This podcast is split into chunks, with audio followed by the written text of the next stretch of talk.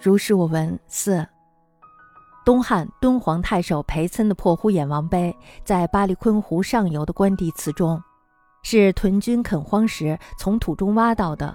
《后汉书》没有记载这块碑，但是呢，碑上的文辞古奥，书法浑朴，肯定不是后人假冒的。因为是在偏远的西域，所以没有人磨拓，石刻的刀痕笔画都还完好无损。乾隆庚寅年，游击官刘存存，这是他的字，他的名偶然忘记了。武进人，临摹了一个木本，将火药撒在上面，烧成斑斑驳驳的痕迹，像极了古碑。两个碑文拓本并传于世，鉴赏家们大都以为旧石本是新的，认为新木本是旧的。与他们争辩，他们傲然不信。本来是同一时代的东西，又有人亲眼目睹，但是却还是如此真伪颠倒。更何况千百年以外的事物呢？《周易》的象数，《诗经》的小序，《春秋》的三传，有的是和圣人同时，有的是离古代不远。师徒授受头绪很清楚。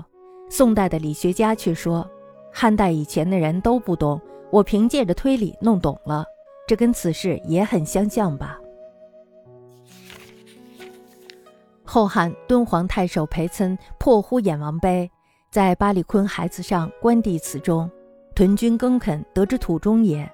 其事不见《后汉书》，然文具古奥，字画浑朴，断非后人所依托，以辟在西域，无人摩托。石刻风冷尤完整。乾隆庚寅，游击刘存存，此事其字，偶然望之，其名偶望之，武进人也。摹刻一木本，撒火药于上，稍为斑驳，绝似古碑。二本并传于世。赏鉴家率以旧石本为新，新木本为旧，与之词傲然服信也。以同时之物，有目睹之人，而真伪颠倒尚如此。况于千百年外哉？